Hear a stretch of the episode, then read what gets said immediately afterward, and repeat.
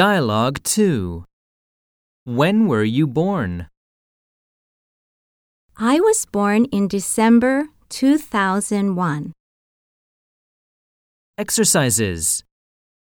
I was born in March 1998.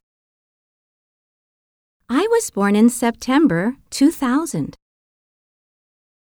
More expressions. I was born on March 23rd, 1997. My birthday is in April. My birthday is October 19th. My birth date is February 11th, 1999.